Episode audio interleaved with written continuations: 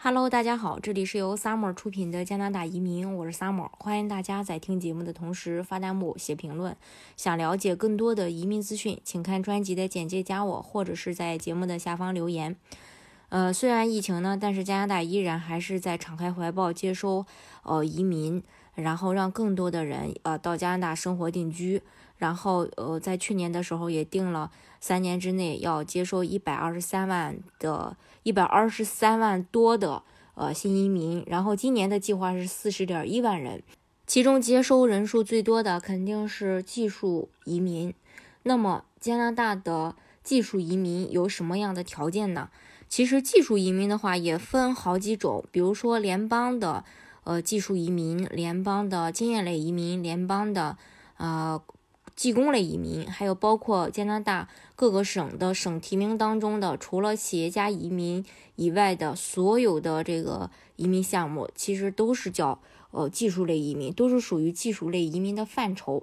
这些项目呢，对申请人的要求条件也是不一样的。比如说像联邦技术移民的话，它要求申请人雅思至少考四个六，呃，然后联邦技术移民的打分要达到六十七分，然后要至少有一年的工作经验。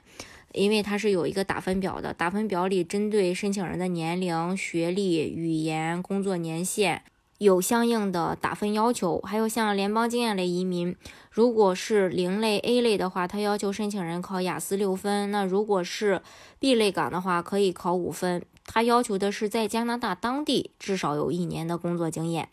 联邦技工移民的话，最对申请人的要求倒是比较低，是呃 CRB 四。然后他的工作经验的话，也是需要加拿大当地的工作经验。这是加拿大联邦技术类，就是联邦层面的技术类移民对申请人的要求。除此之外呢，还有像刚才我提到的各个省的省提名的呃技术移民。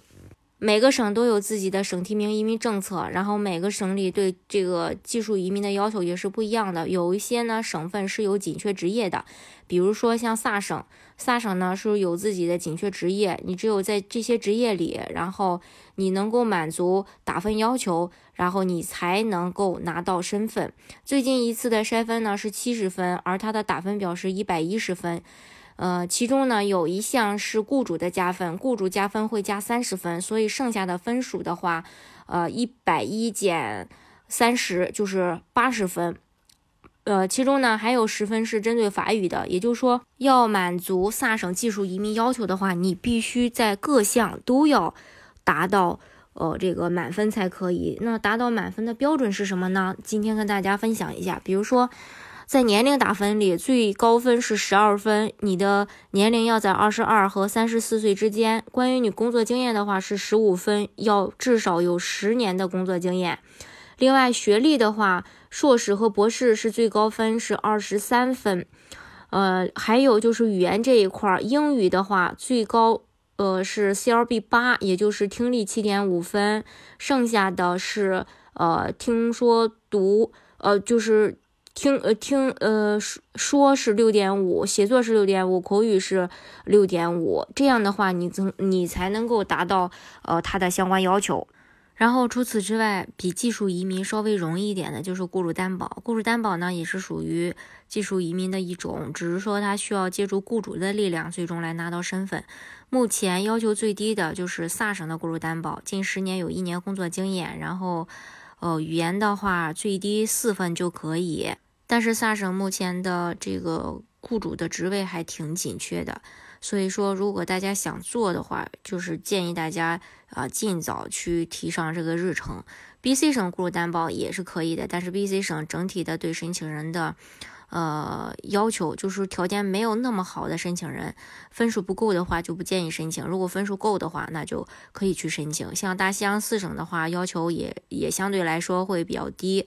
但是现在大西洋四省的话，对于有一些职位，呃，审批的稍微会慢一点点。